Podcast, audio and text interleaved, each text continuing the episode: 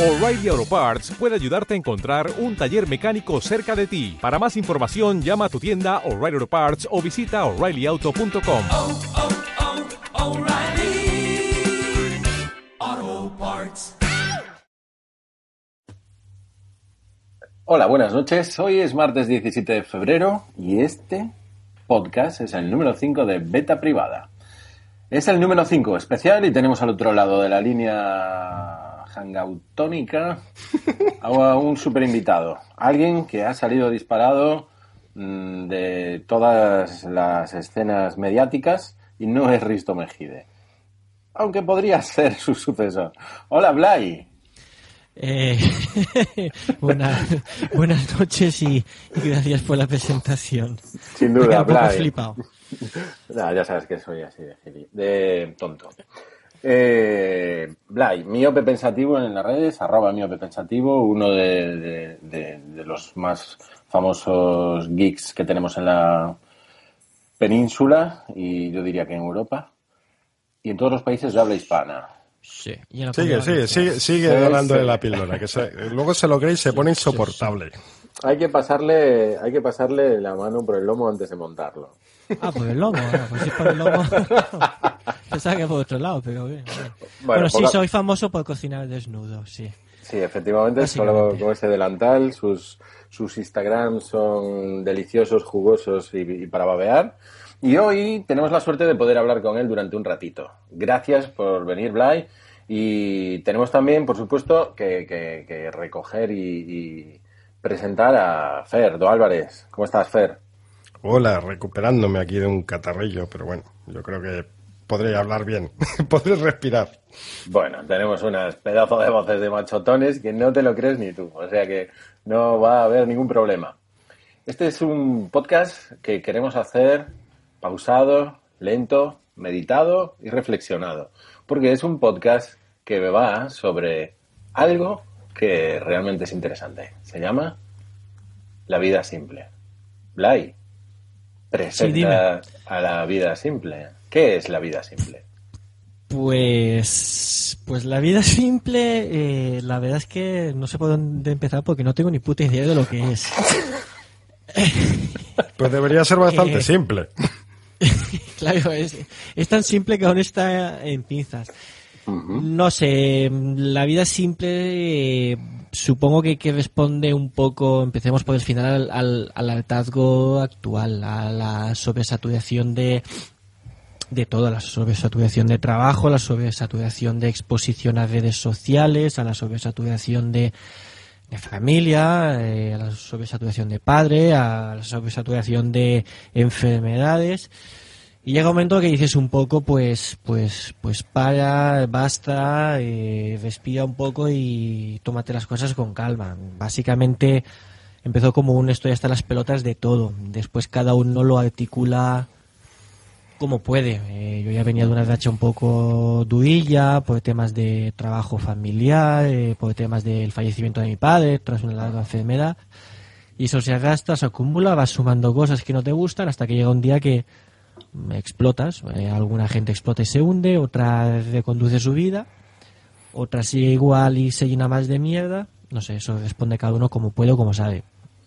Y así empezó un poquito la vida simple, que fue empezar como una vena, una vena rebelde a, a decirte cositas por dentro y, y nada, y vas fijando nuevas preferencias, vas equilibrando necesidades y obligaciones, intentas que el saldo que queda de entre el debe y el haber sea positivo y, cambiar un poquito las cosas que haces y cómo las haces, eh, tan simple como eso. Tan simple como la vida simple. La verdad es que la presentación es buena y, y tiene pinta de que más o menos en alguna ocasión todos hemos pasado por, por ese momento o punto de inflexión en el que decides hacer las cosas de otra forma. En la mayor parte de los casos, y a mí al menos me pasa así, vuelvo a entrar en bucle, es una curva sinusoidal y al final lo que acabo es volviendo a los inicios, enganchado, saturado, estresado, hasta los cojones de todo y eso eh, que en ocasiones sí que me, me he parado a reflexionar sobre lo que tú dices, sobre la vida simple. Mm, Vamos a profundizar en ella, tiene, tiene muy buena pinta. Fer, ¿Tú llevas vida simple o todo lo contrario? Yo, yo estoy en el bucle este que comentas. Ahí a, a tope. Pero bueno, intento, intento simplificar, eso sí que es cierto. Precisamente por estar un poco aburrido, ya no solo lo que comentaba Blay, sino de verme también en el bucle. Entonces intento, esto es como el que deja de fumar, ¿no? Que dice, no, venga, ahora de verdad la buena. O sea, Y bueno, no. Digamos que estoy en ello. Eh, yo creo que esto viene, esto ha sucedido durante toda la historia de la humanidad. Pero últimamente, no sé, me da la sensación de que es un problema que cada vez eh, nos afecta más. El cómo estamos hartos de todo, em, demasiado presionados. Y ahora con redes sociales, con tanta... Es como que tenemos más presión continua en todos los momentos de nuestras vidas. Yo noto a la gente mm, que se harta, o sea, que entra en estos ciclos más y cada vez con mayor frecuencia. O sea, que estos ciclos cada vez son más cortos incluso. Muy bien, yo creo que, que es una, una, reflexión buenísima. El, el, por una parte, ver que siempre ha existido esto y gente que se saturaba o se sobresaturaba con mayor o menor facilidad. Sin embargo, la tecnología al final parece que puede acelerar un poquito el proceso. Blake, ¿tú crees que tiene mucho que ver la tecnología y cómo la estamos utilizando? Y tecnología en general, y no quiero bajar ya al nivel de redes sociales, que yo creo que es una segunda derivada, pero que la tecnología puede ser culpable o catalizadora de que esto vaya más rápido en cuanto a alcanzar el nivel de saturación? Sí, com completamente sí. Yo eh, antes quería puntualizar eh, dos cosillas. Eh, saturación, eh, vida simple, eh, hay quien lo achaca solo o quien solo lo sufre a nivel tecnológico, hay quien lo sufre en la, en la vida real. Eso de cada uno debe decir, pero, pero vamos, eh, en mi caso es en, la, en las dos pero lo, todo lo tecnológico influye. Lo tecnológico hoy avanza tanto, tan rápido las posibilidades y el abaratamiento del coste de la tecnología es tal que te, te abre no un mundo, sino muchos mundos al mismo tiempo y, y, y desborda a cualquiera por posibilidades de ser productivo, por posibilidades de interrelación y ocio, por, por posibilidades de, de organizar cosas, hobbies, eh, consumo de información. Esto es un aspecto para mí muy importante. La tecnología te da un acceso inmediato y de muchas maneras a, a la información, a todo tipo de información. Y al final es una avalancha que no creo que nadie hoy por hoy esté capacitado para controlar, salvo la gente que utiliza la tecnología desde un plano eh, mucho, eh, no sé cómo decirlo, si llamarlo, desde un plano muy perfil 2.0, es decir, gente que, que construye mucha marca personal y que filtra mucho la información porque simplemente la proyecta hacia afuera, nunca hacia adentro, o, mucho menos hacia adentro. O sea, gente que no se, se relaciona tanto con los demás, sino que suelta lo suyo, vende, se vende a sí mismo y, punto. Entonces, yo creo que la tecnología es uno de los benditos, lo pongo entre comillas, de los de las benditas herramientas que acaba volviéndose nuestra contra. Efectivamente, estamos de acuerdo. Yo creo que la tecnología eh, y sobre todo el ritmo que nos han impuesto alrededor de la tecnología. Desde luego, eh, en su definición, la tecnología implementa una, frase que dice que está pensada siempre para facilitar la vida de las personas. Esa es la idea que va implícita con, con tecnología. ¿Qué sucede? Que eh, quien vive de la tecnología, por la tecnología y no tanto para la tecnología, se encarga de que el avance en la misma sea muchísimo más rápido del que los humanos o los pequeñitos seres vivos somos capaces de, de, controlar. Por eso yo creo que se nos viene como una avalancha encima tecnológica en la que las marcas se encargan de sacar adelante un montón de dispositivos, un montón de software, sistemas operativos, que se vuelven incontrolables para nosotros y todo lo contrario. Nos acaban controlando, no somos capaces de hacernos con el flujo de información ni, ni con el flujo de habilidades necesarias para manejar esa tecnología y, y eso es lo que nos, nos, precipita al abismo que es, que es muy difícilmente controlable. ¿no? Al final no, no somos capaces de, de, controlarla, pero la tecnología desde mi punto de vista está para, para ayudarnos y para facilitarnos la vida. Tu reflexión tecnológica. ¿Qué te parece la tecnología? Es que hay varios planos en esto. Hay, digamos, la presión un poco por... mm, Antes te comprabas un aparato y estaba ahí toda la vida y ya estaba. O sea, te planteabas comprar una tele, tenías dudas ahí en un momento dado y ya estaba. Y la tele duraba 15 años. Ahora estamos continuamente haciendo una montaña ahí tremenda del problema de que me tengo que me tengo, comillas, comprar un, un monitor, una tele, una nevera, una no sé qué. Tenemos que estar así súper informándonos para cada compra que hacemos y luego además hacemos 100.000 compras al año. Entonces estamos siempre con problemones gordos y a ver si voy a elegir mal. Eh, luego hay la cantidad de información que tenemos a nuestra disposición, como decíais, y que es imposible consumirla toda y esto nos genera muchas incertidumbres. Y por último, está una cosita que se me ha olvidado, según estaba. Pero había una tercera presión por ahí que era quizá la más interesante de todas. Pero bueno, me acordaré luego. Bueno, seguro que sale después porque lo que vamos a ir haciendo es desgranar cada una de, las cosas que, que desde luego Blay está dejando muy, muy bien posicionadas encima de la mesa. Yo creo que ahora la tecnología se ha incrustado en absolutamente cada uno de los planos que desarrollamos habitualmente y fundamentalmente son los, los planos de la vida familiar y la vida laboral. El- uno de los problemas que más habitualmente se, se está enfrentando el- la persona trabajadora es que no es capaz de diferenciar entre la vida familiar y vida laboral. Incluso algunas marcas han, ha- habían probado a establecer eh, en los dispositivos móviles, que yo creo que mm, los que nos escuchan casi todos son adictos a los smartphones y a las tabletas y a dispositivos móviles, alguna marca había intentado separar absolutamente la vida familiar de la vida laboral. Lo hizo Nokia en sus dispositivos de la serie E para eh, ofrecerte una posibilidad de llevar una parte laboral y una parte eh, familiar o, personal. Lo hizo BlackBerry también eh, en, el mismo sentido. Pero ninguno, ninguno lo, ha, lo ha conseguido implementar. ¿no? ¿Cómo, ¿Cómo separas, Blay, la vida familiar y laboral a nivel tecnológico? ¿O haces un continuo? Es imposible. Yo en mi en mi caso es, es, es imposible. Intenté hacer esa distinción, pero no, no, no, no se podía y al final todo eran malos rollos con la familia, en plan, estás un fin de semana, estás en el parque con el nano y, cuando, y sin darte cuenta, porque llega un momento, lo, lo, lo peligroso de esto es que llega un momento que no te das cuenta de lo que estás haciendo. Estaba tu enano en el columpio y tú estabas eh, mirando el dichoso Twitter para tener al día el timeline. Entonces yo lo que hice, eh, cuando empezó la tontería esta, a ya no ser tan tontería y tomármela más en serio de la vida simple, fue pues intentar, ya que no puedo separar lo que es tecnología de lo que es socio o, o familia, porque es que en las costumbres familiares entra algo tan básico como grabar a mi hijo jugando con él, con un vídeo. Pues eso, es- eso es tecnología también. Y como veía que no podía separarlo, lo que hice fue separar lo estrictamente necesario de lo que no.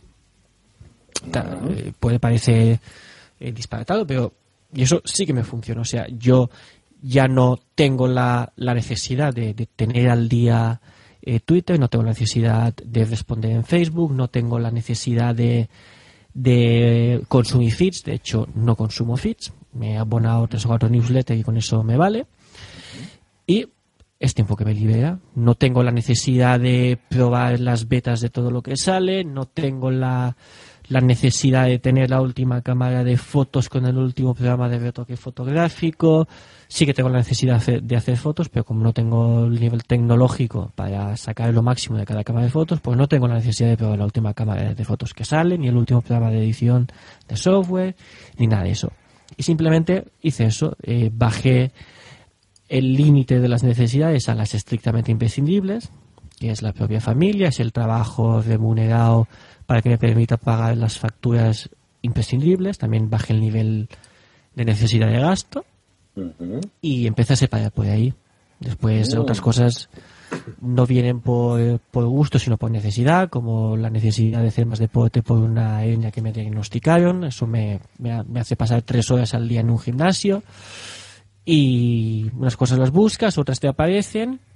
Y como ya he dicho, eh, bajas el nivel de necesidades a las mínimas imprescindibles y vas con ellas. Y lo demás, pues como se puede cuando te apetezca, sobre todo cuando te apetezca, que es la que creo que es la palabra importante. Mm, perfecto. Has dejado ahí eh, cosas de- desde luego realmente interesantes, porque suena un poco, por una parte, a que tienes como muy claro lo que has hecho y como si yo percibo metodología ahí. Cuando hablas de que has reducido cálculos, costes.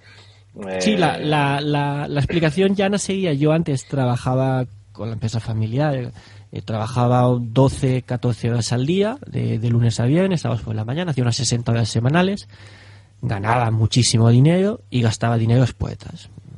No me da vergüenza decirlo, era así. Después llegaba un fin de semana, te cascabas un viaje, te cascabas una joya, te cascabas lo que fuera y te gastabas un dineral, pero lo ganabas. Pero no te dejaba tiempo para nada más. Y con un niño, pues, pues no. Y ahora no me da, ya digo, no me da ninguna vergüenza decirlo. Eh, trabajo lo imprescindible. Alguna gente se cree que no trabajo, no es cierto. Trabajo, trabajo bastante y por el tema de la rehabilitación, pues trabajo a veces a deshoras. Pero trabajo lo imprescindible para pagar lo imprescindible. Pagar lo imprescindible es las facturas de la luz, el agua, el teléfono, de la guardería de mi hijo y de la hipoteca. Y eh, mi pasión, que es la, la cocina, el tema gourmet ga- trabajo bastante menos, gano infinitamente menos, pero gasto muchísimo menos. Y al final eh, me sale me sale más a cuenta esta vida. Compensa, ¿no? La palabra es compensa. Compensa, compensa, desde luego, si no compensa, mal vamos. Eso, eso es la idea. Y, al final, compensar, al hacer el balance que tú comentabas antes, es lo, es lo, lo verdaderamente imprescindible. Desde luego, yo estaría encantado de que me hicieses unas notas o que me dices una clase de esta metodología del cambio, porque realmente a todos nos llega en algún momento un, un- un punto ¿no? en el que queremos cambiar, en el que no queremos que las cosas estén como están, pero claro, seguimos haciendo las mismas cosas que siempre y no podemos esperar resultados diferentes. Eso yo creo que lo deberíamos de tener súper claro. Sin embargo, no lo hacemos, por lo que sea. Y ahí podemos meter un cajón de cosas. Somos cobardes, no tenemos visión, no queremos dar el primer paso, no salimos de nuestra zona de confort, que se utiliza mucho ese término, ¿no? De, oye, donde estás bien y si funciona no lo tocas, que eso funciona muy bien para los informáticos, pero no para llevar una vida, no, no para llevar una vida adelante, sino para llevar la vida que quieres adelante, ¿no? Entonces, bueno, tus, tus, tus notas seguro que serían muy bien recibidas por muchos, por muchos de nosotros, o sea que apúntatelo, que, que Algún, ojalá- algún post algún post sal- saldrá en, en beta privada. Ah, bueno, de pues, hecho, hay, bueno. hay muchos mapas ya mentales dibujados en el iPad. Ajá. Porque todo esto no es un método exacto y vas cambiando cosas, Claro. vas añadiendo cosas y vas quitando otras. Mm, a mí me, me- me gusta, ¿eh? Y suena delicioso. Fer, ¿cómo lo ves? Hombre, yo creo, pues, creo que, hablando en general, mm, de estas situaciones en las que estamos comentando, eh, creo que el, el primer paso fundamental es romper automatismos, porque hay una serie de automatismos que tenemos adquiridos eh, recientemente, como lo que decía Blay, de que estás con tu familia y, y- y estás viendo Twitter o lo que sea, pero sin darte cuenta, porque has sacado el teléfono por, como algo automático. Y realmente es que te la pela lo que estén contando en Twitter en ese momento, te da igual. Claro. Que tú lo haces, porque estás acostumbrado.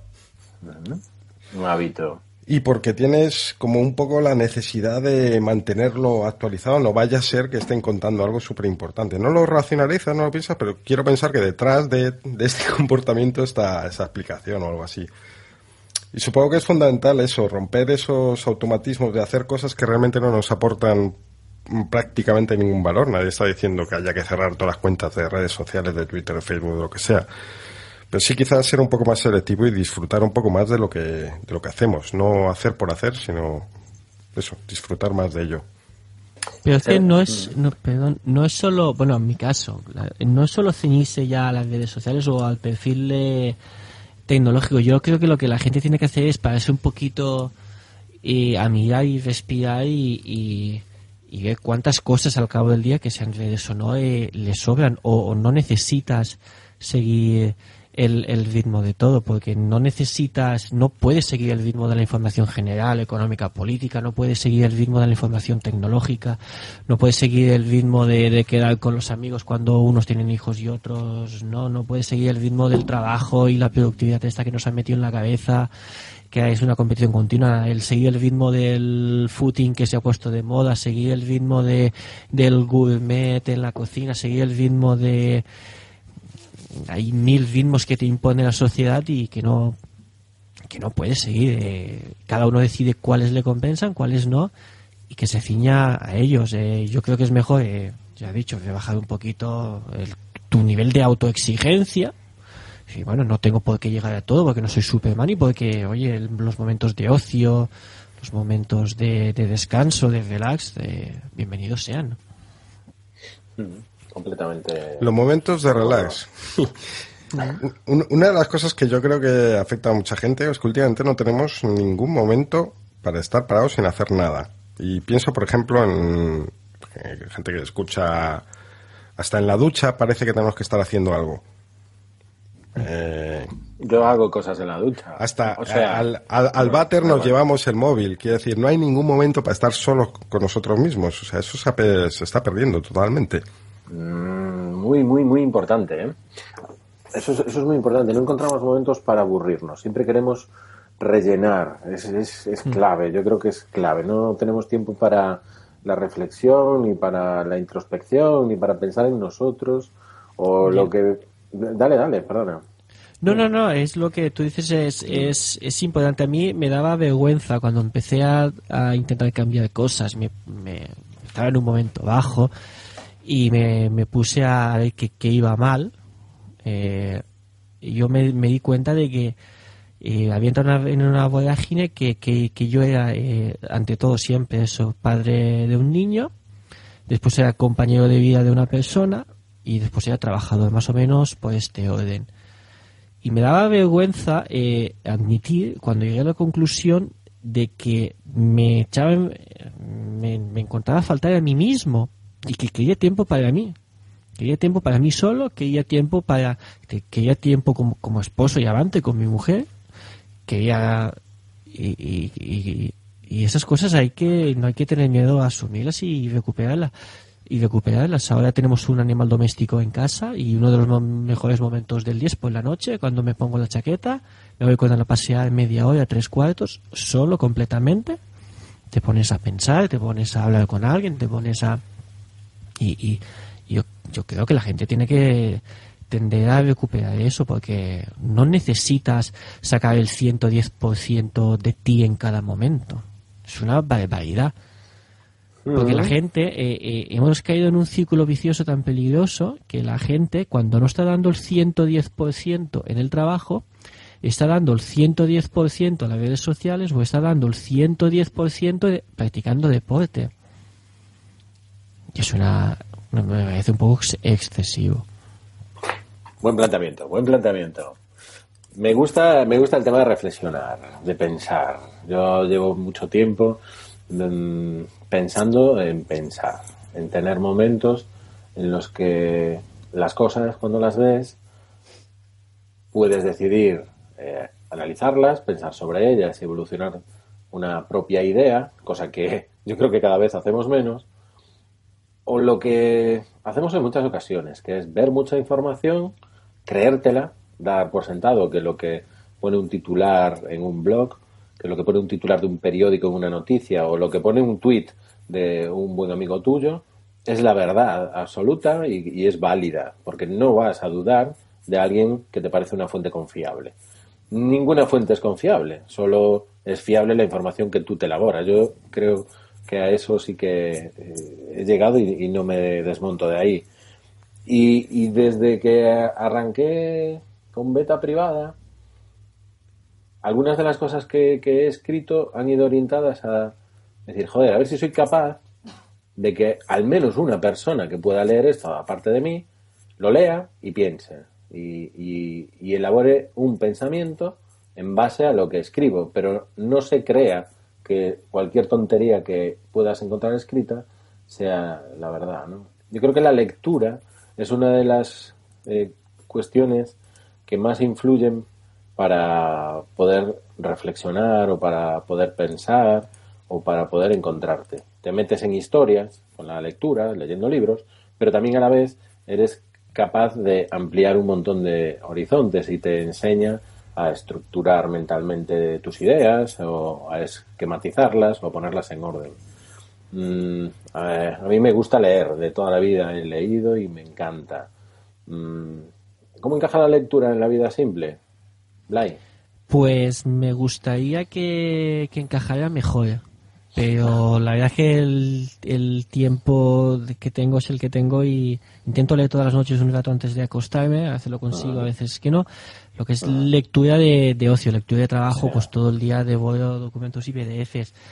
Pero bueno, tengo 7 o 8 libros en el Kindle, voy, he aprendido a alternar distintas lecturas y, la verdad que, que, es una afición que estoy recuperando. Antes era un lector muy muy ávido. Mi, mi padre desde que era pequeño me, eh, para que os hagáis una idea, eh, cuando yo era, cuando yo levantaba tres palmos del suelo, mi padre me compraba el ABC, el ABC además, sí, sí, para que leyera a dos personas que él decía, mi padre era una persona que no tuvo educación en la escuela, pero que era, era un lector voraz eh, compulsivo y me compraba el ABC para que yo aprendiese lo que era la buena escritura y la buena lectura, para que leyese a Alfonso Usía y a, Luca de Tena. Y se me aficionó la cosa, la lectura, y he tenido épocas de, leerme dos, tres libros semanales. Uh, Ahora, evidentemente, no tengo ese tiempo, pero bueno, tengo siete ocho libros y ahí vamos leyendo. muy bien, muy bien. Se intenta. Me gusta, me gusta la idea. Fer, ¿cómo es la lectura eh, relacionada con lo que leemos habitualmente ahora mismo? la lectura por ocio se está perdiendo, o al menos en nuestro entorno así tecnológico, porque le está sustituyendo pues redes sociales, lecturas sobre el cacharro de turno, o en todo caso lecturas técnicas de pues vamos a aprender un poco sobre fotografía o sobre lo que sea. Y yo, que decía que sí que estoy dando pasos, unos, algunos pasos hacia atrás, una de las cosas que he hecho ha sido recuperar la, el hábito de leer.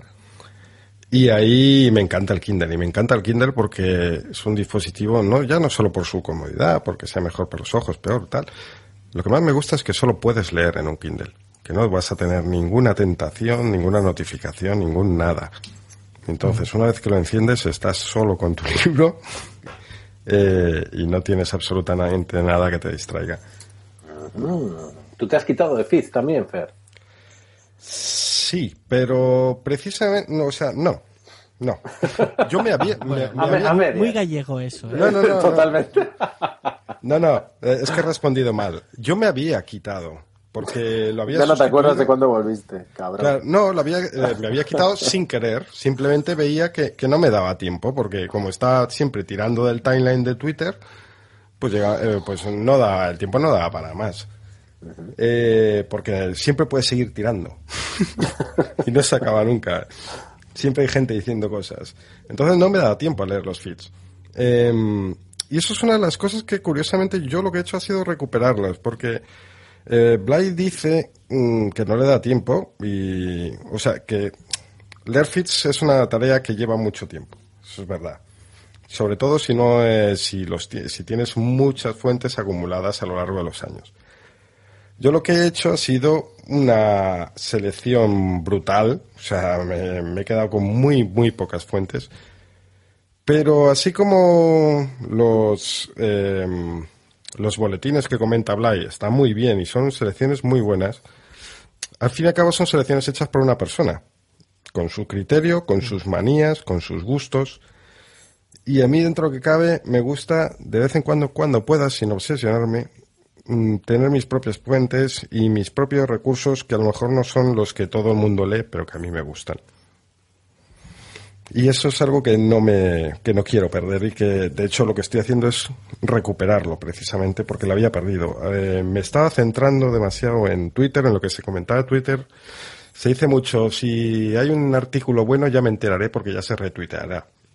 Ya, pero es que así terminas leyendo solo mm, los grandes éxitos, digamos. Las grandes opiniones. eso depende mucho de la permeabilidad de, de tu timeline. Yo por eso, porque mi principal fuente de información es Twitter, eh, soy contrario a una cosa que tú adoras, que son las listas. Yo tengo una simple lista que es mi timeline y es muy heterogénea, cada vez más. De hecho, eh, estoy quitando todo el perfil tecnológico de mi timeline prácticamente.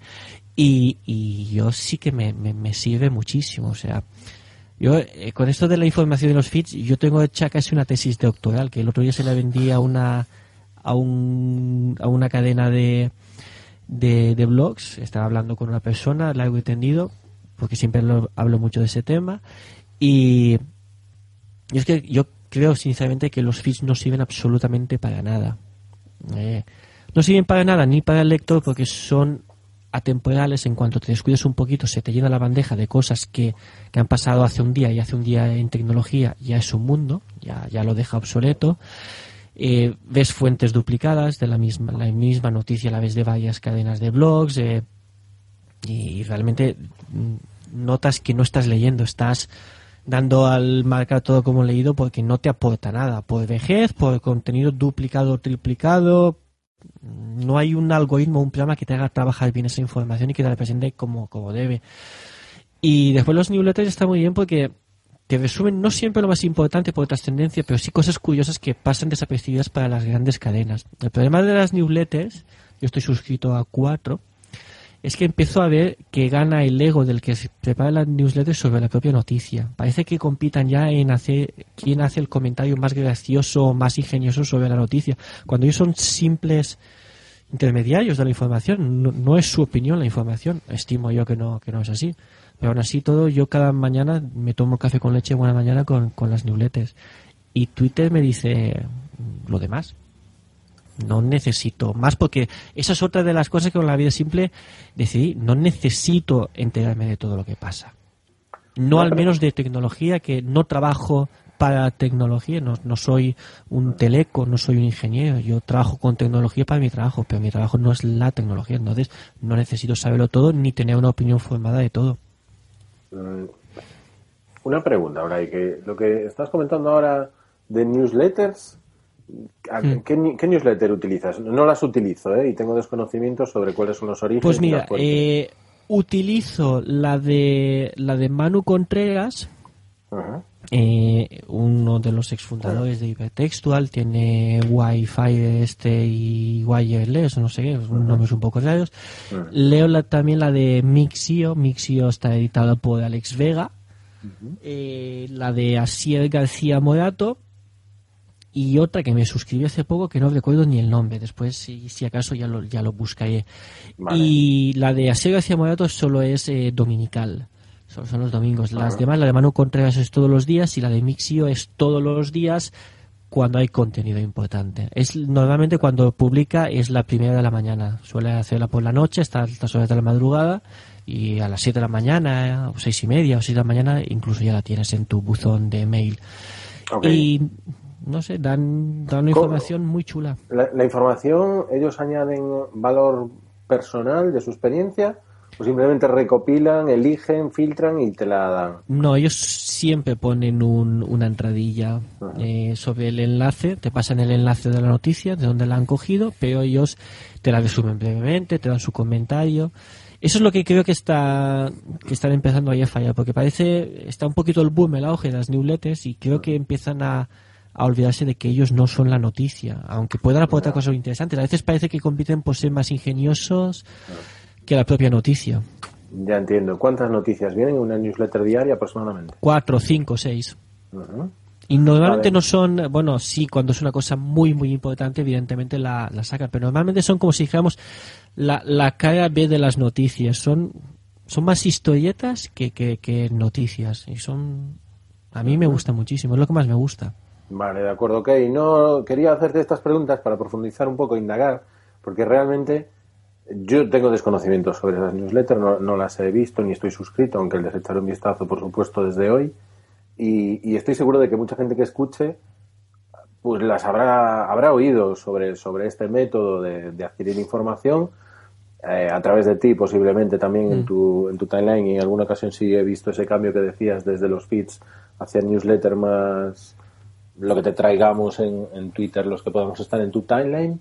y, y creo que puede ser interesante. Por eso, por eso me Yo, de hecho, yo pedí esta- que alguien sacara newsletters de pago. Yo estoy dispuesto a pagar por una buena newsletter. Pero con, eh, tú has dicho buena, eso es calidad y eso es que sea lo que tú quieres que sea, ¿no?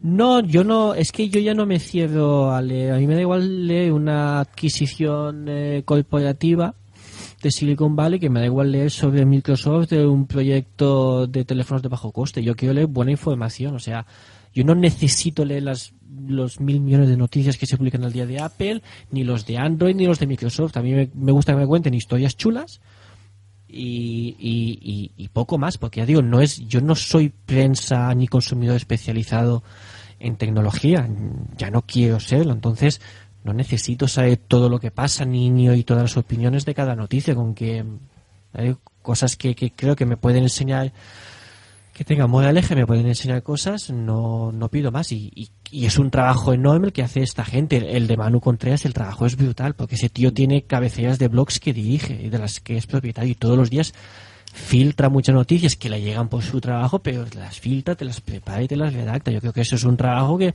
a mí no me importaría pagar. Siempre que me asegure una calidad y una periodicidad, en el momento que no me guste me doy de baja, pero yo creo, yo estaría dispuesto a pagar por una buena newsletter. ¿Crees Es que es un trabajo brutal, ¿eh? Yo, de hecho, eh, muchas veces me he planteado hacer un resumen semanal de noticias, pero luego he dicho, no, es que esto me llevaría muchísimo trabajo y lo haría un- una semana o dos, tendría dos números. Y la Y luego lo dejaría porque hacerlo de forma pro bono, ¿sabes? No, eso es muy difícil, a no ser que, que no tengas o tienes que tener mucho interés, muchas ganas como un proyecto personal, o tienes que tener tiempo libre, realmente. Por ejemplo, el de, el de Asier que publica los domingos, Asier escribe en hipertextual, me gusta mucho. Creo que, que Asier es muy brillante en su política de comunicación porque él utiliza la newsletter para los artículos más destacados normalmente de su blog personal, escribe en hipertextual, separa muy bien las cosas, la newsletter de domingos de sus propios artículos, pero después te enlaza a otro contenido que durante la semana no le da tanta importancia y aunque es otra visión, otra manera de trabajar la newsletter, es muy interesante. Y eh, me gusta la newsletter porque, y ahora sí que me voy a meter en un charco, no de modo intencionado, pero me voy a meter. Me gusta la newsletter porque es otra forma de presentar la información, porque yo creo que en España eh, la información tecnológica es de mala a mediocre. Quiero decir, España no es un, país eh, que tenga una repercusión tecnológica importante más allá de la cuota de, Android. No, no produce tecnología a gran escala, no es relevante en el mercado internacional, ni en apps, ni en hardware, ni en software, ni en nada. Entonces, eh, el mundo tecnológico está en Asia y está en América. Y cuando tú quieres dar periodismo o información, eh, tienes que estar eh, dentro de la noticia, tienes que estar allí, tienes que ser periodista, tienes que hablar con fuentes reales, tienes que... Y eso aquí no, aquí lo que disfrazamos de información tecnológica lo que no es más que pura opinión, lo que no es más que filtrar rumores, escuchar, leer foros, Reddit, este ha dicho, lo otro, y de ahí sacan una opinión que quieren convertir en información y es creo que es vamos completamente lo contrario de lo que lo que debería ser. Aunque hay gente muy formada aunque hay gente con mucho criterio aunque hay hablo del nivel general de la de la información en España al menos de la tecnológica. Y por eso me gustan las newsletters porque te dan noticias hechas de cosas que han pasado por periodistas que han podido tocar en primera mano muchas veces el contenido es en inglés y y que creo que se acercan bastante o más a la realidad, al menos a la realidad que aquí desconocemos.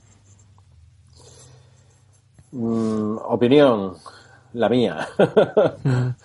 Yo la doy primero, si te parece, Fer. También soy de saltar en charcos. O sea que eh, estoy contigo en que la información tecnológica que tenemos aquí es una mierda. ¿Por qué? Porque no tenemos el origen de las fuentes y porque no vamos al origen de las fuentes, ni estamos metidos en las compañías, ni sentados a tomar un brunch con, en Silicon Valley, ni con Apple, ni con Microsoft, ni con Google. Por eso no tenemos la información de primera mano y por eso todos los blogs que podemos tener en nuestros feeds no son otra cosa que una mala traducción y en alguna ocasión nos hemos mofado abiertamente eh, de, de- de todas esas malas traducciones que se hacen, que se pilla, se refrite eh, y con el refrito publicas, ¿no? Y como si fuera una gran noticia y un, y un gran avance y una gran exclusiva en ocasiones. Eso es, un- eso es una pena. Eh, Las, los blogs que tenemos comerciales en España, al fin y al cabo, no son otra cosa eh, en su parte tecnológica que unas guarderías donde se han ido juntando chiquillos que sabían más o menos escribir o que habían hecho el jailbreak y habían trabajado un poquito con sus Androids. Eso es lo que, lo que tenemos en, en las redes de blogs nacionales en España. Tengo algunos amigos en, en- blogs y, y muchos conocidos, algunos amigos y muchos conocidos, y sabemos cómo se trabaja y, y qué se escribe, cuándo se escribe y quién lo escribe. ¿no? Entonces, en ese sentido, co- completamente, completamente de acuerdo. No tenemos grandes periodistas tecnológicos, salvando un par que tienen nombres y apellidos y que yo creo que todos estaremos pensando en estos momentos. ¿no? Y que trabajan en medios que tienen muchos medios, muchos apoyos y demás. Los otros, pues han sido pequeños tecnólogos, como podamos ser nosotros, frikis de la calle, con una afición llevada un poquito a más y que en algún momento pues hemos empezado a escribir posts a 3 euros por post y, y con eso pues puedes ir saltando de un sitio a otro y a lo mejor llegar a que te, te, te paguen pues un medio jornal eh, mensual pero no es otra cosa lo que tenemos ahora mismo en los blogs encima encima de la mesa ¿no? y esa es la puta realidad esa es la cruda realidad perdón me ha salido mal O como se diga. o como No, se no, diga te- te ha salido muy bien. entonces, bueno, de- del resto, jugar a ser periodistas sí que sí que hemos jugado muchos en muchas ocasiones, pero periodistas de verdad me sobran dos dedos de una mano para decir en España gente que tenga reflexión tecnológica de calidad. Hombre, yo a mí me gustaría puntualizar. Em, Matizar o puntualizar. Fer. Las dos cosas a la vez. Vamos a ver, lo que lo de que yo- esto em, cuando en España se escribe esto viene de segunda, tercera mano, eso está claro. Eh, de hecho, yo por formación profesional soy traductor. Yo cuando leo noticias españolas muchas veces estoy leyendo la noticia inglesa entre líneas, porque estoy viendo cómo se ha mal traducido, incluso la sintaxis. Estoy viendo la sintaxis de la noticia del Night to Mac o del donde sea. Eso es totalmente correcto. Pero yo lo cir- eh, circunscribiría a la información. En cuanto a opinión, mm, en cuanto a análisis, pues yo creo que sí se hacen buenos análisis en España. Yo ¿A qué te refieres ejemplo, análisis? ¿A un una vídeo No, no necesariamente al vídeo porque tenga unas, eh, unas buenas capacidades técnicas. Estoy hablando de, de un análisis completo que no tiene nada que envidiarle al que se haga en Diverge, por ejemplo. Pero, Sinceramente. Lo que es el análisis, el contenido, lo que se pero es cuenta. que el análisis es una parte de la información tecnológica y aquí es el 90% del contenido y cuando tendría que ser una parte mucho más pequeña. Es tan simple como eso. Yo no en ningún momento critico los análisis. Hay gente, yo de Claro, hecho... no, ti hablamos de reviews. De reviews. No, no, no. Yo- Yo por de eso estoy a separando, estoy diciendo. A ti, Fer, te puse como uno de los cuatro personas que para mí mejor analizaban este país un terminal. A, a ti, te puse. Sin duda. Pero, Que pero no me- es que eso es no una me- parte muy pequeña de lo que debería ser el, el frente tecnológico y es lo que abarca porque no hay medios para más ni, ni capacidades para más. Y cuando entras en el juego de el bombardeo de reviews tecnológicas, pues, pues es un es algo yo creo que al final la agota a la gente porque la gente no tiene capacidad de comprar y de adquirir todo lo que tú analizas. Y al final la gente se cansa ya. De- no puede. ni, ni de eso ni de leer todas las reseñas que se Claro. publican actualmente de cualquier producto. o sea, lo que sobran ahora mismo son análisis, reseñas. Sí, eso es una pelea perdida, ¿no? Donde tienes que publicar pronto, antes y posicionar mejor y más arriba. Eso es una parte, una cuota muy pequeñita de mercado. Yo creo que a donde, a donde disparábamos, yo creo que Blay y yo más directamente es a la, a la reflexión y a la consecución de información de materia prima, original, eh, desde las empresas. Claro, por eso he dicho que en la parte Sí, de lo que se dice de información, de noticia, Eso de es. filtración, si queréis, pues ahí es que sin duda no, no hay nada que discutir ahí. De todas formas, nos estamos yendo y a mí me gustaría recuperar un poco el... Nos estamos envenenando Nos estamos- con la tecnología porque nos gusta, joder. Y es así. Sí. Yo quería retomar una frase que habéis dicho antes y es que eh, la tecnología nos ayuda. Y yo una reflexión que hago cada vez más es que eh, cada vez tenemos más cosas que supuestamente nos hacen la vida mejor, nos ayudan a, en nuestra vida, a- nos ayudan a tener más tiempo. Incluso luego, si queréis, hablamos de. Tenemos alimentos por ahí últimamente que nos ayudarán a tener una hora más al día, a lo mejor. Hostia. Pero bueno, eso lo hablamos luego. Hubo- en relación con. Oye, hubo un. Hubo. Hostia. Hubo un guion de este podcast, ¿no? ¿Qué guion? ¿No, no habías pasado unos puntos de este podcast? No, Oh, ¿No? Es que me suena lo de la comida, joder. ¿Dónde vi yo lo de la comida? no, pues. En mi Instagram, siempre hay comida. Siempre- Debe de ser ahí. Se me va, se me va un poquito, perdón. Dale, Fer. Digo, eh, cada vez tenemos más cosas que nos facilitan la vida. Los teléfonos con los que podemos trabajar desde el baño. Eh, pero cada vez tenemos menos tiempo. No, el tiempo tenemos el mismo, tío. No, no, no. Tenemos la sensación de tener menos tiempo. Cada vez estamos más agobiados. Cada vez nos cuesta más quedar con alguien para tomar un café. Simplemente algo tan sencillo como eso. ¿Qué está pasando ahí? Joder, que no lo utilizamos bien, coño. Claro. Es muy, es muy sencillo desde mi punto de vista. Blay, Blay, aporta. No, yo, eh, eh, es verdad que antes, por ejemplo, tú llamabas a un amigo, quedabas con él, te tomabas una caña. Después apareció WhatsApp y quedabas con tu amigo por WhatsApp para tomar una caña.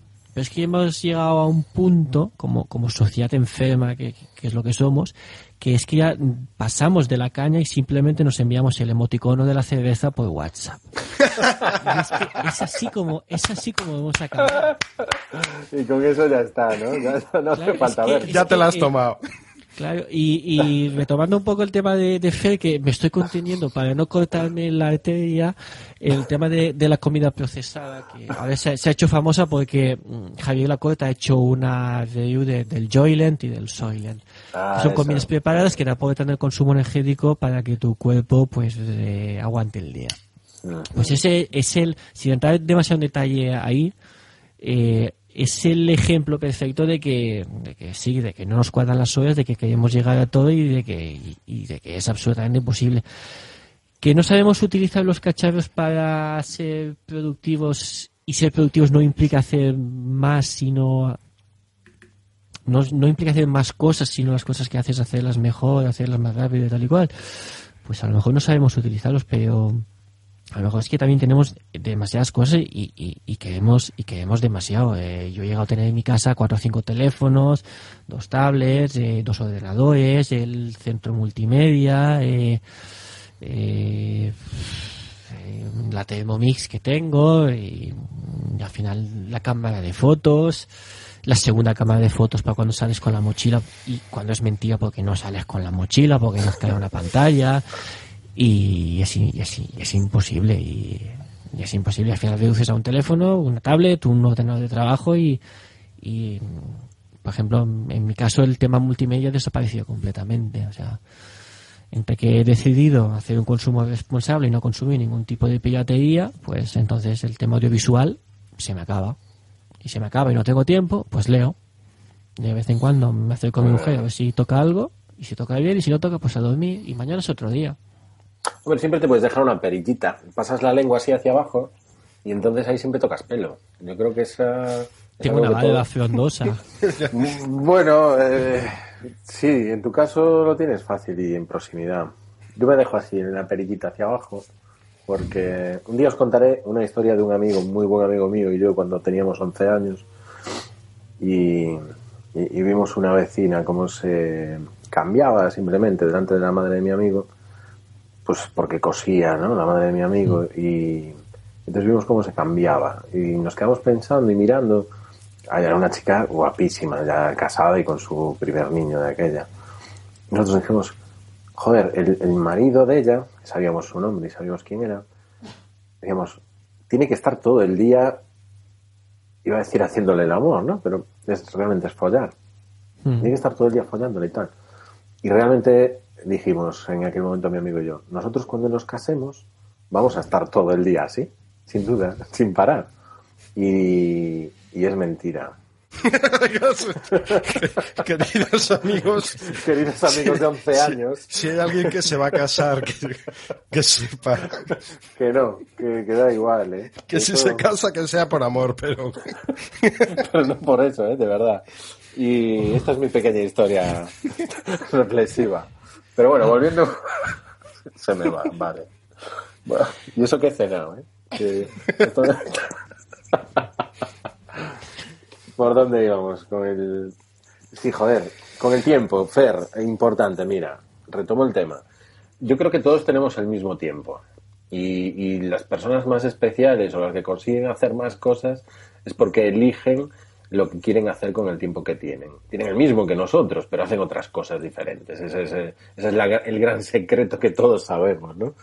Eh, lo que sucede es que estamos tan mal enseñados a utilizar nuestro tiempo y nadie nos ha dicho nunca, ni nos ha tatuado en la piel que el tiempo es totalmente finito y que se nos va a acabar antes o después y cada vez vemos que se nos puede acabar antes y somos más conscientes de ello, que no lo tenemos en cuenta. Entonces el tiempo lo, lo desperdiciamos, lo desechamos. Y en vez de hacer lo que tenemos que hacer y pensar, porque hay que ser valiente para pensar lo que quieres hacer y decidir lo que quieres hacer, hacemos lo que es más satisfactorio de forma instantánea o más satisfactorio de forma inmediata. Y ahora, en esta época en la que, en la que tecnológicamente estamos súper ayudados, eh, podemos hacer muchas cosas más rápido y muchas cosas satisfactorias más rápido. De tal forma que el tiempo que tenemos lo utilizamos en satisfacernos. Pero esa satisfacción no siempre coincide con obtener las cosas o los proyectos o los sueños que realmente queremos conseguir. Pero nos engañamos porque estamos satisfechos y estamos haciendo cosas que nos producen satisfacción. Mientras tanto, las cosas que realmente querríamos hacer están aparcadas, paradas, porque no les estamos dedicando la atención, ni el esfuerzo, ni el tiempo que realmente deberíamos. Entonces, yo creo que la tecnología nos hace ver que tenemos menos tiempo porque realmente las cosas que queremos conseguir no las conseguimos, porque la- estamos utilizando nuestro tiempo en otras cosas. No sé si me he liado. No, no, sí se, Es mi, mi- Yo, yo te he entendido. se ha entendido Sí. perfectamente. es mi teoría sobre el tiempo y el uso y la selección de lo que hacemos. Sí, yo creo que realmente es una combinación de ambas, eh, de ambas cosas. Eh, falta de tener claro lo que queremos y que a lo mejor lo que queremos a corto plazo no es lo mismo que lo que queremos a largo plazo. Y el querer demasiadas cosas. eh, y volvemos un poco a lo de antes. Ahora queremos ser expertos en todo, saber de todo y controlar todo. Y, y cada vez nos cuesta menos tomar más, nos cuesta más tomar decisiones y, y el problema es que te- cada vez tenemos que tomar más decisiones y recortar más porque tenemos muchas cosas, muchas posibilidades ante Claro, pero es que pa- para eso una de las cosas que más ayuda es plantearte eh, cuál es tu papel en relación al resto. O sea, eh, yo en las redes sociales veo que hay gente pues que va a divertirse y pasar el rato, hay gente que va a compartir información, eh, aprendes, eh, aprendes de otros, otros aprenden de ti, hay gente que va simplemente a, a proyectar su imagen profesional y hay gente que va de lameculos, de trepas a, sacar lo que pueda de, de todo lo que pueda. Eso es una cosa, con esto quiero decir que no necesitas eh, saber igual que, que la gente que crees que sabe de cualquier tema que, que te pueda interesar, o sea, no tienes por qué ser un experto fotográfico, no tienes por qué ser un experto en redes informáticas, no tienes por qué ser un experto en software, no tienes por qué ser un experto en apps, en retoque fotográfico móvil. eh, la gente quiere hacerlo todo y al final, yo, yo el primero, ahora ya no tanto, y al final acababas no, no haciendo nada. Y después está, eh, mm, yo en esto coincido con David, eh, no sabemos gestionar el tiempo y no sabemos priorizar las cosas. Eh, yo eh, cuando fui padre, que ya, ya empecé a darme cuenta de que estaba saturado, de que había que cambiar las cosas, y sobre todo cuando ya me diagnosticaron la hernia en la espalda, yo tenía mucho miedo porque mi, mi madre tuvo la misma que yo y lo pasó extremadamente mal, dos años en cama. Pues yo ahí me cojoné. Y yo dije, bueno, de mi primera obligación es ser padre, eso siempre sea ante todo. Mi segunda obligación es la es mi espalda. Mi tercera obligación es mi mujer a, a- ratos y, y le- lo- los otros ratos de mi tercera es el trabajo. Así de simple, entonces yo me levanto, preparo el desayuno para mi mujer y para mí, empiezo a, filtrar los mails y tal y cual, me pongo a trabajar y cuando toca despertar a mi hijo, eso, yo sé que ese momento es para mi hijo. Yo lo levanto, le doy el desayuno, juego un ratito con él y lo llevo a la, a la guardería. Lo tengo al lado de casa. Vuelvo, trabajo y a las doce y pico llega mi siguiente momento eh, imprescindible, que es la rehabilitación. Me voy a la piscina del gimnasio, dos o tres horas. Ahí no dejo que nada más entre ahí. Después eh, como, vuelvo a casa, trabajo y, y a partir de las siete, siete y pico de la tarde aunque no haya tiempo para más y quisiera hacer mil cosas más de trabajo, normalmente intento desconectar, juego un rato con mi hijo, preparar la cena para todos, cenar todos juntos, y si por la noche me apetece, pues trabajo un poquito más, y si no se apetece no se puede, pues me voy a la cama y leo. Y priorizo, y, y no intento llegar a todos lados, y no intento hacer todo. Empecé a ser mucho más feliz cuando desactivé las notificaciones del iPad, las tengo todas quitadas en el iPad. Las notificaciones del teléfono lo tengo en modo no molestar, tampoco dejo ya que me entren, salvo las llamadas, evidentemente.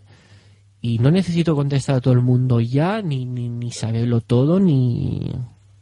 Ya digo, bajas tu nivel de exigencia hacia los demás y hacia ti mismo y punto. Y, En ese sentido, supongo que te ayudó eh, dejar Pasión Geek.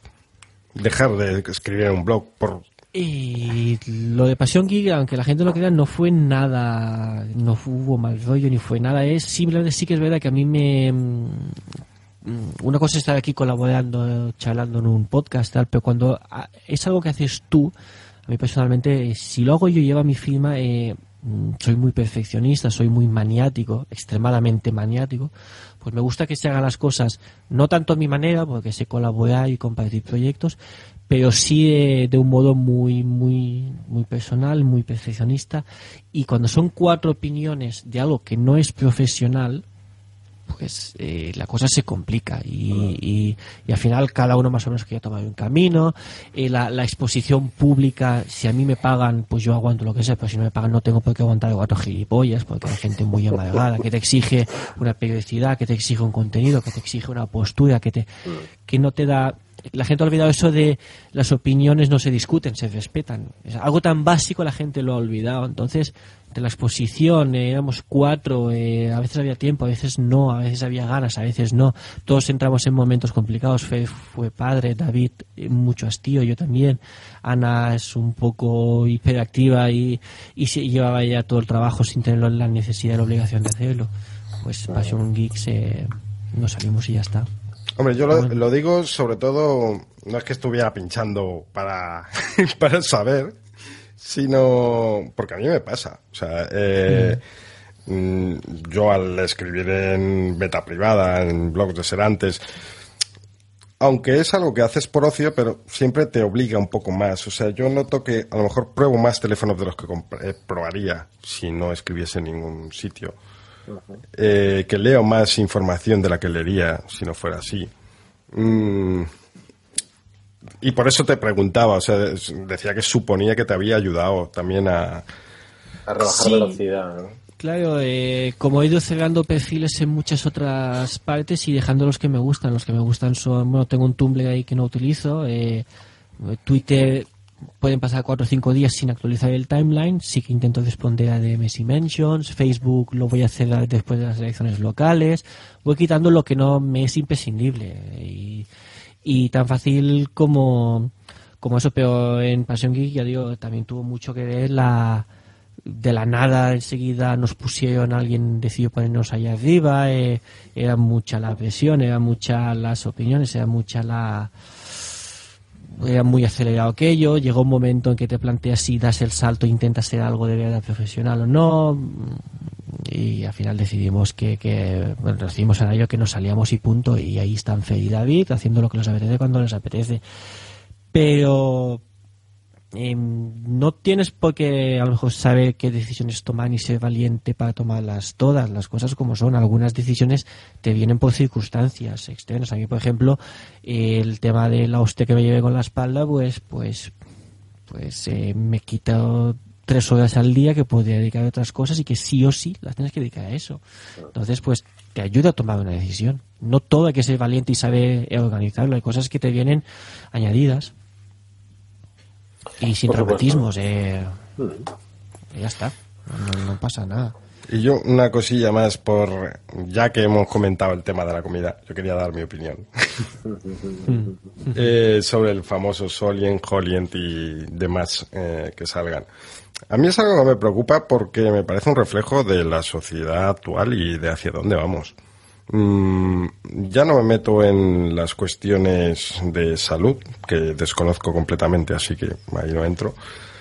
Pero me preocupa ver que tengo claro que ese producto va a terminar triunfando, ese o algo similar.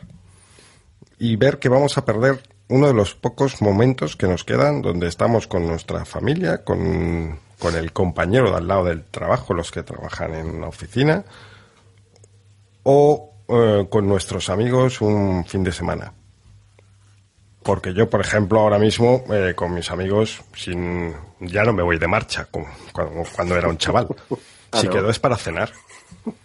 Y, para Y luego tomaremos algo o no. O sí. Entonces, eh, este tipo de alimentación a mí me, me preocupa seriamente, porque por el tema social, sobre todo, por la, los cambios que puede implicar. Que esa hora que vamos a ganar al día cuando nos alimentemos de esa manera, creo que nos va a compensar muy, muy poco como sociedad. Uf, a ver. Yo, no, yo desconozco las, las comidas estas que me, imagino. eh, le pregunté en una ocasión a, José Jacas cómo le iba con él y, y estaba muy contento, ¿no? Aunque lo estaba empezando a probar y parecía que iba bien.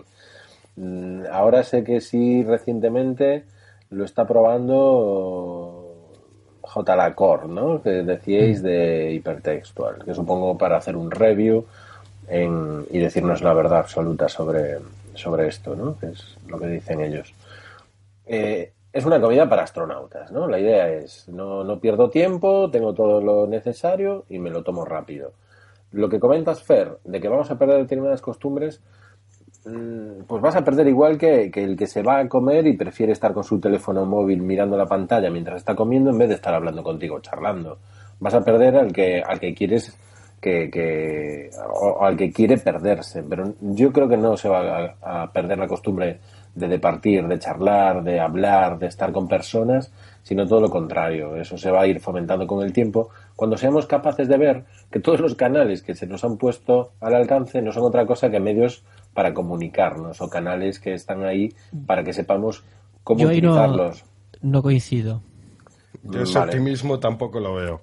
No coincido te No, estamos ejemplo. aprendiendo. Yo a lo Sí. que iba para acabar. eh, creo que tenemos que aprender a utilizar los canales que tenemos de comunicación y lo mismo pasará con este tema, estoy seguro. Hay que aprender a utilizarlo. Tú antes ibas a un bar a tomarte un café y te ponías en la barra, te pedías un café y acababas hablando con alguien del bar que estuviera en la barra normalmente, a no ser que seas un- un- una social. Hoy tú vas a un Starbucks y te cansas de ver eh, mesas de gente que está sola en el Starbucks con el wifi con su café.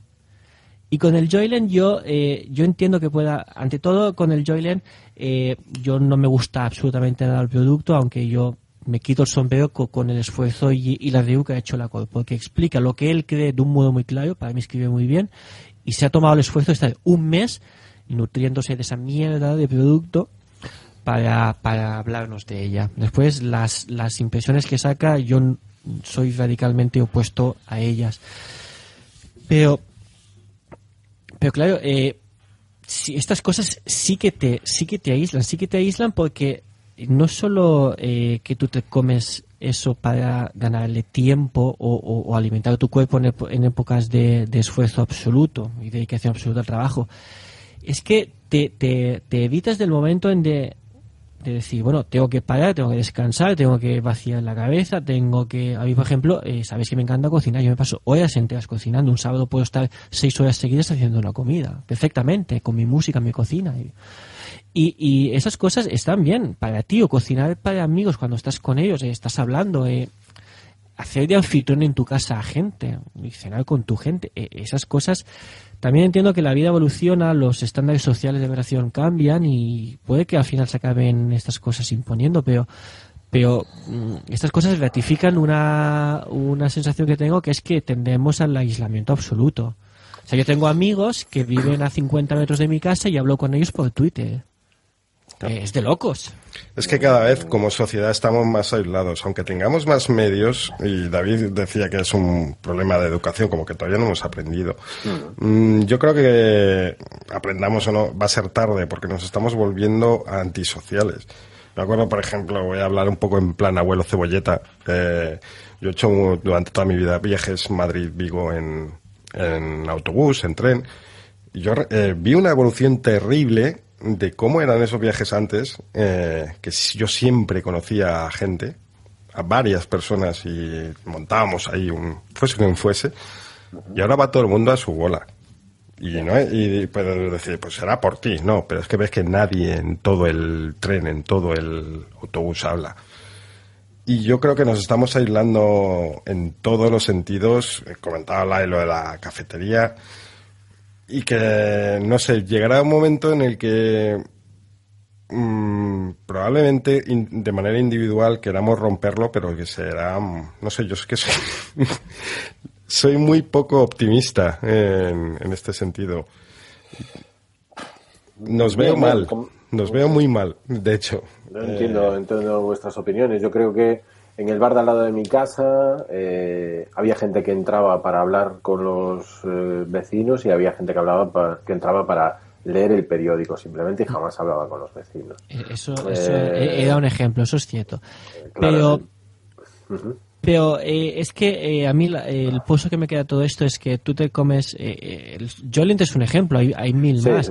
Tú te consumes estos productos para ganar tiempo, para ser más productivo más productivo normalmente yo entiendo que en el ámbito que en el ámbito generalmente debe ser en el ámbito laboral dejando de, lado unas cosas que para mí te enriquecen como persona que es eh, si tienes un hobby o quieres dedicar tiempo a otras a otros menesteres te estás quitando tiempo con estas cosas de, de hacer otras cosas y hacerlas bien. Quiero decir eh, a mí que, me, que te tomes un Joelent, un Soylent para ganarle una hora al día pues me dice que, que un arte como es la cocina, que requiere tiempo, eh, lo desechas. Y yo desechar el tiempo de, preocuparte de hacer las cosas bien de algo que no es necesario, creo que te enriquece como persona.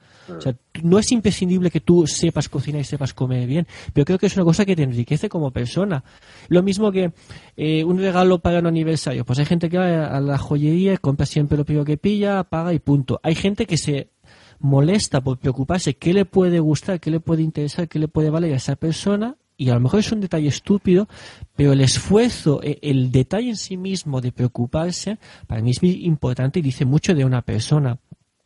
Y lo sintetizamos todo, lo vamos quitando todo, lo vamos engullendo y masticando y tirando todo para dejar solo lo otro, que, que me parece que es un desvarío cada vez más, eh, más importante. Y quien dice el Joylen Soylen dice eh, pastillas para no dormir, bebidas energéticas, eh, quitarle horas al sueño.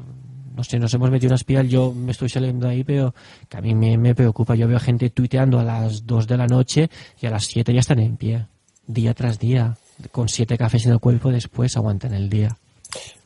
A ver, eh, es que es muy difícil establezcamos aquí una tendencia o pensemos en lo que va a ser o, por unos poquitos pensemos que, va a ser lo que hagamos unos muchos.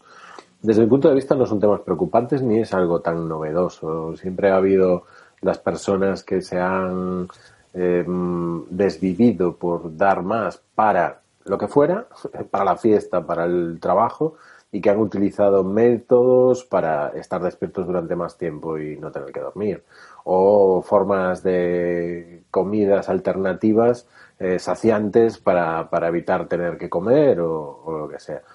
Mm, yo, yo, de verdad no, no, le veo tanto problema. Y, y, en el ámbito social estoy convencido de que estamos, joder, eh, si, si, si, Twitter tiene siete años, para ocho, llevamos muy poquito tiempo con, con estos canales sociales y no sabemos utilizarlos.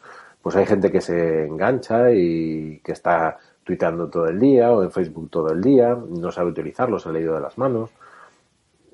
Pero son los menos y gente que está pirada o que simula su muerte, ¿no? Para ver cómo reaccionan los demás. Pero eso es gente que tiene serios desequilibrios personales, que no tienen una vida equilibrada y saludable. creo que eso lo va a haber siempre y nosotros eh, pienso que somos coherentes como para poder ap- apreciar eso y sobre todo transmitir unos ciertos valores a los que vienen por detrás de nosotros, que yo creo que eso es fundamental, ¿no? Que les podamos explicar y, y saber enseñar a separar, a discernir lo que está bien de lo que está mal. Esa es la clave. Estamos viviendo, lo estamos en el meollo y, y- y ahora mismo quizá no tenemos claro hacia dónde vamos a ir. Eso es verdad. Yo no soy, soy incapaz de ser así de optimista. Joder, no. No sé, yo creo, yo veo comportamientos que no me gustan y que antes eran propios de unos frikis y que, incluido, o sea, en entre los que me incluyo, y, que ahora veo que lo que han hecho ha sido extenderse al general de la población. O sea, yo, yo ahora, por seguir con el tema de la cafetería, cada vez veo más gente en una cafetería, unos enfrente de otros, cada uno con su móvil y con su Facebook o con su lo que sea. Depende dónde. Depende dónde. Depende si es una ciudad, si es una pequeña ciudad, si es un pueblo o, o si es un barrio. O sea, tú, yo bajo a mi barrio, a la cafetería, saludo a los vecinos y charlo con tres. Y allí puede haber uno que esté con el móvil o mire el Facebook. Pero no sé si me explico. Sí, pero tú Eh, antes a ligar ibas a una discoteca o ibas a donde ibas y ahora te, te bajas el Tinder y ligas. ¿El qué? Déjame Te bajas apuntar. el Tinder o te bajas... Tinder. Tengo que hacerme perfil ahí, que aún no lo tengo. Que sé qué aplicaciones de ligar hay. Total, yo estoy fuera del mercado desde hace 17 años. Creo que... eh, sí que nos estamos, eh, yo creo que polarizando mucho y, y nos estamos... eh, Está cambiando, Todo está dentro. cambiando. Sí, el mundo cambia, eso también es cierto, pero No nos no sé, gusta yo- hacia dónde va, ¿no? Decís. a mí personalmente no. Vale. No, no, no me gusta porque, eh, no sé, ya te digo, eh, al final yo siempre hablo de reducir a lo que tú necesites, a lo mínimo imprescindible y a partir de ahí búscate la vida por otros lados y en otras cosas.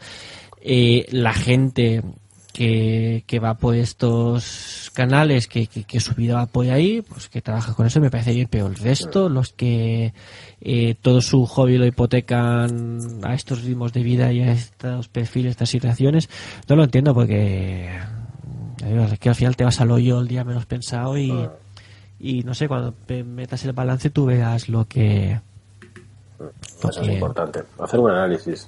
Nos falta reflexión. Yo creo que, que la vida simple me, me gusta como la planteas y me gusta sobre todo eh, la metodología que, que- que has utilizado personal detrás de ella y creo que hay mucho que contar sobre eso.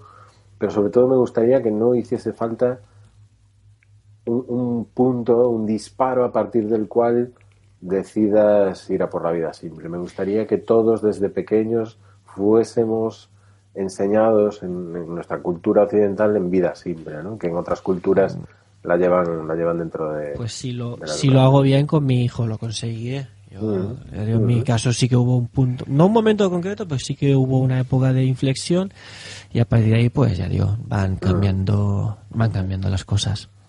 Muy bien, y enhorabuena, Blay. Gracias.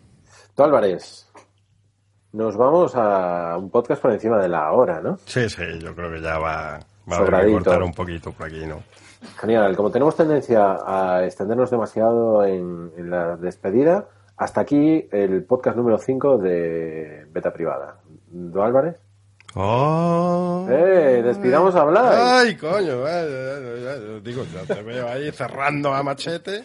Gracias, Ya no digo gracias. nada, dejadnos un Chao. comentario, hombre, dejadnos un comentario. Ay, gracias, Blay, por estar con nosotros y felicidades por haber eh, hecho esa, esa elección, de verdad que sí. Mm, ha sido un tremendo placer, sincero. Adiós. Adiós.